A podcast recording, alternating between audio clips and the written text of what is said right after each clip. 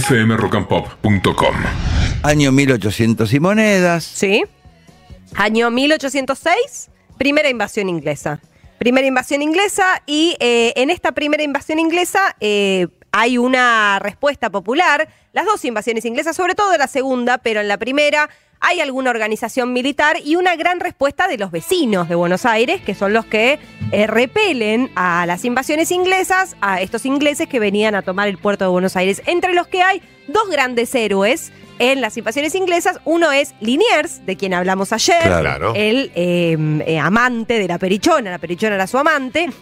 Y el otro es Martín de Álzaga. Martín de Álzaga era el vasco Martín de Álzaga. Él había nacido en España, ¿no? Exactamente, él era español, llegó a los 11 años a estas tierras, Mm. él era español. Obviamente en ese momento, antes de la Revolución de Mayo, estamos hablando, había... Discúlpame. Sí. ¿Qué venía a ser una familia española? ¿En qué contexto? Llegaba a una colonia todavía. En ese momento, ¿Qué venía a ser una ¿Eran empresarios? ¿Eran...? en ese momento, ¿Él recordemos... era militar? No, él era comerciante. Él era comerciante. Recordemos que en ese momento eh, Europa estaba sumida en mucha guerra, ¿no? Ahí estaba la aparición de Napoleón Sí. con esa idea de tomar mucha- muchos países y hacer como un gran imperio, la idea imperial, ¿no? De Napoleón. Entonces, ante la hambruna y las guerras repetidas en España, la familia de Martín de Álzaga viene hacia las colonias donde había mucha más posibilidad de progreso, porque estaba todo por hacerse. Claro. Y la verdad es que por las distancias había muy poco control. Entonces, eh, la familia de Martín de Álzaga viene para acá y se convierte en una de las familias más ricas de este territorio a, a- a partir del comercio y el comercio que más dinero dejaba, que cuál era el comercio esclavista, el comercio de personas, Claro. ¿no?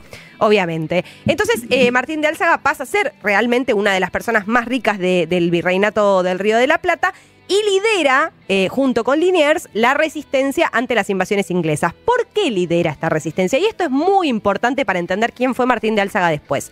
Porque como era español y la invasión justamente era inglesa y nosotros éramos una colonia española, lo que hace Martín de Álzaga junto con eh, Liniers, que era francés, era liderar esa, esa resistencia en favor de España, diciendo nosotros somos colonia española, no queremos ser colonia inglesa, Claro. pero en favor de España, no en favor de una independencia, no diciendo nosotros queremos ser libres. Y acá es donde se empiezan a confundir, se empieza a confundir esta idea de prócer, ¿no? De bueno, quienes estaban a favor de la independencia y quienes en realidad querían seguir siendo colonia española y lo único que hacían era repeler a los enemigos de España. Eh, ellos, eh, obviamente cuando eh, Liniers pasa a ser virrey luego de la, de la primera este, invasión inglesa, empieza a haber como una pica muy fuerte entre Liniers y Martín de Álzaga, que habían sido los dos grandes héroes de la primera invasión inglesa. Y Martín de Álzaga empieza a armar todo un grupo de conspiración contra Liniers. Una de las primeras cosas que, que intenta hacer eh, es nombrar eh, en el cabildo, él, él logra un puesto muy importante en el, importante en el cabildo y trata de, lo- de nombrar dentro del cabildo a un personaje que fue muy importante en la historia argentina, que fue Bernardino Rivadavia. Sí. Un tipo también que vamos a tener que hablar de él, Sí, porque... La primera deuda externa La- argentina. exactamente, la primera deuda externa argentina. Él no logra normar a Bernardino Rivadavia y Bernardino Rivadavia en unos años se la va a cobrar. Bien. Se la va a cobrar. Eh, él, eh, cuando viene la Revolución de Mayo, recordemos 1806, primera invasión inglesa, 1807, segunda invasión inglesa, ya en 1810, Revolución de Mayo, muy cerca, mm, son muy pocos años. En la Revolución de Mayo, obviamente Martín de Álzaga no forma parte, porque él estaba, él era español y estaba a favor de que el virreinato del Río de la Plata siguiera en manos españolas. Eso iba a preguntarte, porque eh, cuando ocurren las invasiones inglesas ya se venía el caldo armando, ya se juntaban Belgrano, Moreno, Castelli, estos muchachos eh, leían a Rousseau y se volvían locos, eh, algo hay que hacer. Pero digo, pero se ve que con estos españoles tipo Álzaga no deberían tener mucho, No, no, no confabulaban No. en los mismos, en la jabonería de Vieites. no, no, no. Él no tenía un principio emancipador. Él no decía nosotros tenemos que ser libres y liberarnos de España. Al Mm. contrario. De hecho, dentro de la primera junta hay toda una línea que es la línea de Cornelio De Saavedra, que es los Estaban que. los independentistas Exacto. y los revolucionarios. Exactamente. Y la línea de Cornelio Saavedra, que era una línea bastante más afín a Martín de Álzaga, lo que decían es, mantengamos nosotros el gobierno acá, hasta que vuelva Fernando VII al poder en España, que es el verdadero rey, el legítimo, y Napoleón se vaya. Pero no querían independizarse, querían simplemente guardar el gobierno para que continúe, continuemos siendo una colonia española. Eh, Martín de Álzaga no forma parte de la Revolución de Mayo, de hecho se opone a la Revolución de Mayo y empieza a conspirar contra estos independentistas, contra eh, los que realmente tenían la eh, idea de generar, bueno, de, lograr la independencia del Virreinato del Río de la Plata de España. ¿Y qué sucede? De hecho, discúlpame, algunos historiadores dicen que había algunas refriegas, incluso el 25 de mayo, y incluso el, el, 22 del Cabildo Abierto, en la calle, entre la gente más o menos instruida, siempre decimos que por ahí salías un poco hacia las provincias y por ahí la gente no estaba informada de lo que pasaba. Eh, respecto de esto, que era como una grieta ya, ¿eh? Sí. Que de hecho el 25 a la mañana dicen que lo que hacían French y Beruti eran salir a diferenciar los que estaban por la independencia y los que por la revolución y te agarraban de acá, de, de Vos, andate de acá. No repartían escarapela. No no, no, no, no, eran justamente, eran fuertes, era un grupo de choque. El de French y mm. Beruti era, un grupo de choque muy fuerte. Y eh, de hecho por eso se habla de la máscara de Fernando, porque cuando es, es, difícil a veces explicar, suele pasar en los móviles cuando es 25 de mayo y salen y dicen, ustedes saben qué pasó el 25 de mayo, que te dicen la independencia. No, el 25 de mayo no fue la independencia, la, independencia fue el, eh, 9, de, claro, el 9 de julio de 1816. ¿Qué fue el, en 1810? Decir, nosotros no respondemos a Napoleón. Napoleón tomó España y nosotros, nuestro rey no es Napoleón, nuestro mm. rey es Fernando VII. Eso es lo que se hace el, el, 25 de mayo. Y por eso dentro de la Junta, de la primera Junta de la Revolución de Mayo, están estas dos ideas. Bueno, conservamos el, gobierno nosotros hasta que vuelva Fernando VII o lo tomamos como puntapié para iniciar la, la independencia definitiva. Donde entran en juego, por ejemplo, personajes como Belgrano, San Martín, que empieza a formar todo su ejército y se hace después cargo del ejército de Belgrano y luego se va para los Andes, digamos. El grupo independentista, el grupo realmente revolucionario, es el que termina generando el movimiento de 1816. Pero en todo este momento hay también personas que, no están a favor de independizarse. Martín de Álzaga es uno. Empieza con las conspiraciones, con eh, estos grupos de comerciantes muy adinerados que eh, tienen, bueno, su base en España, que son básicamente españoles o hijos de españoles, pero que están a favor de España, y esta conspiración termina saliendo a la luz. ¿Y cómo termina saliendo a la luz esta conspiración? Bueno, hay dos teorías. Hay una que tiene mucha, bastante más eh, firmeza, pero hay dos teorías. Una es que en una de estas, este, eh, como, mm, que este, este, como los retenes, digamos, lo, traigo a hoy, ¿no? Como los retenes en la ruta, ¿no?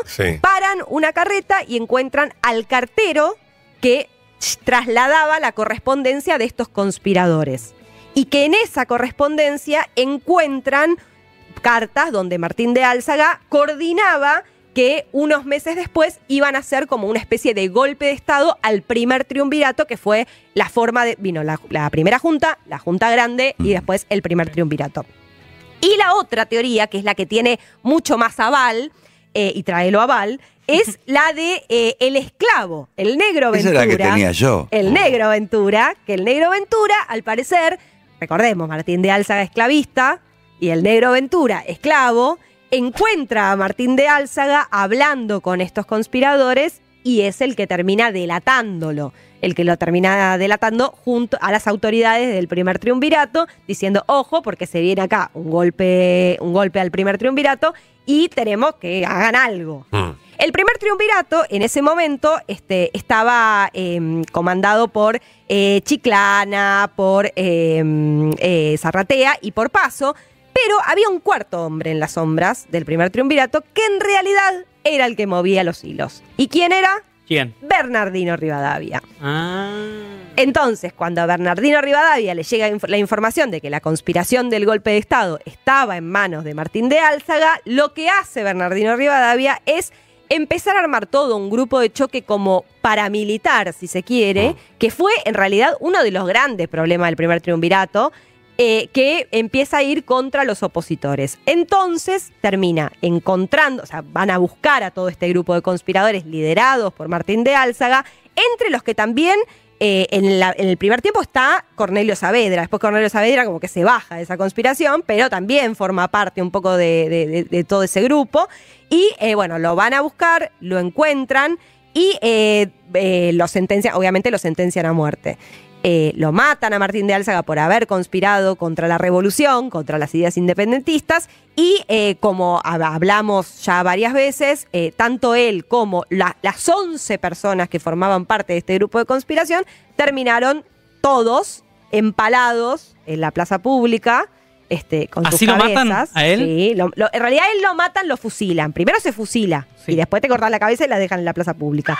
Lo, eh, Exacto. Lo interesante es que eh, cuando a él le dicen, bueno, usted va a pasar a ser fusilado, él quiere eh, dejar todo ordenado, digamos, ¿no? Como, bueno, toda su fortuna, porque era uno de los tipos Claro. más, más ricos de- de- de- del De hecho, virreinato. es el día de hoy que los Álzaga siguen viviendo de esa plata y esos campos. Exactamente, exactamente. Este, él quiere dejar todo ordenado y la un- eh, quería poner, digamos, como administrador de sus bienes a su yerno, que era el único Mm. hombre de la familia que estaba, pero cuando le- él va a dejarle todo a, a su yerno y a, y a dejarlo formalmente escrito, le cuentan que en esta, en esta represión del primer triunvirato, su yerno también, a su yerno, también lo habían matado. Entonces él deja todos sus bienes, eh, o, o en realidad gran parte de sus bienes, porque era su hija la que tenía que, la que tenía que heredar, porque su yerno era el que había muerto, pero como su, era todavía menor y no podía hacerse cargo de los, de los bienes, le deja eh, toda su, su riqueza a uno de sus mejores amigos, que es José Martínez de Oz.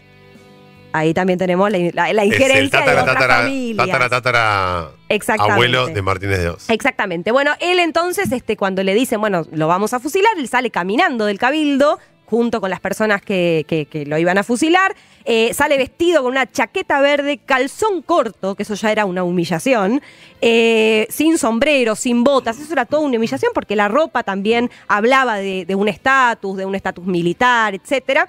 Y eh, bueno, la gente obviamente mm, estaba a favor de, que lo fusilaran porque él estaba en contra, estaba conspirando contra la revolución, ¿no? Este, y eh, él dijo, bueno, que no quería que, lo vendaran los ojos. Y cuando lo fueron a matar, a los 56 años, él miró a la persona que, que lo estaba apuntando y le dijo, cumpla ahora con su deber. O sea, él da la orden de que lo 50 años debería 56, 56. 56 Ah. años. 56 años. Los cuerpos, obviamente, eh, como decía antes, quedaron, quedaron, quedaron colgados eh, durante días, como una especie de, de mensaje aleccionador. Y eh, ahora los restos están en el cementerio de la Recoleta, pero eh, fueron trasladados porque todas las personas que fueron fusiladas por haber sido traidores a la, a la causa independentista, a la causa de la revolución, eh, estaban, se enterraban al costado de la iglesia de eh, San Miguel en Mitre y Suipacha. Entonces de ahí los fueron sacando y después los fueron, cada familia fue decidiendo dónde querían ponerlos. Entonces el cuerpo de Martín de Álzaga está hoy en el cementerio de la Recoleta, pero estaba junto al los cuerpos de, digamos, los traidores a la, a la causa, a la causa revolucionaria. Quedó descendencia, por supuesto, en Por Argentina. supuesto. Y otro día vamos a hablar de otro Martín de Álzaga, mucho más acá, porque murió hace unos años. Macoco Sí. Álzaga Unzué. Un playboy. ¡Opa! Impresionante. eh, inventor de. corredor de autos. Vivía. Es el inventor de la frase tirar manteca al techo.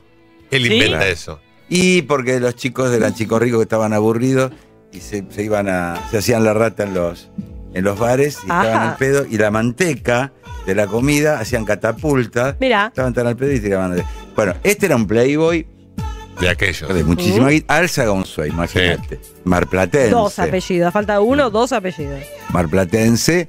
Este, me parece que cuando el tipo tiene 25, 30 años, se va a Nueva York, este, manejan un, un cabaret de esa época. Sí. No, una vida. Se va a Maxim's, el restaurante más importante del Sí. mundo en ese momento, se va a comer ahí y ahí hacían esto, ellos tiraban manteca al techo y esperaban que le caiga la manteca a algún mozo. Entonces por eso se llamaba, y la manteca en ese momento era bien Carísimo. de lujo. Claro. Pero es una vida campos y campos y miles de campos y bueno, como buen millonario se la patinó toda. Sí, sí.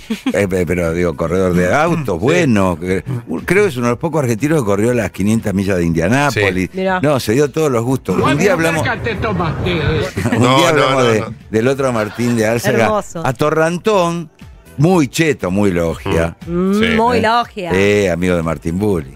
Este, que vivió hasta los ochenta y pico de años. fmrockandpop.com. Conectate.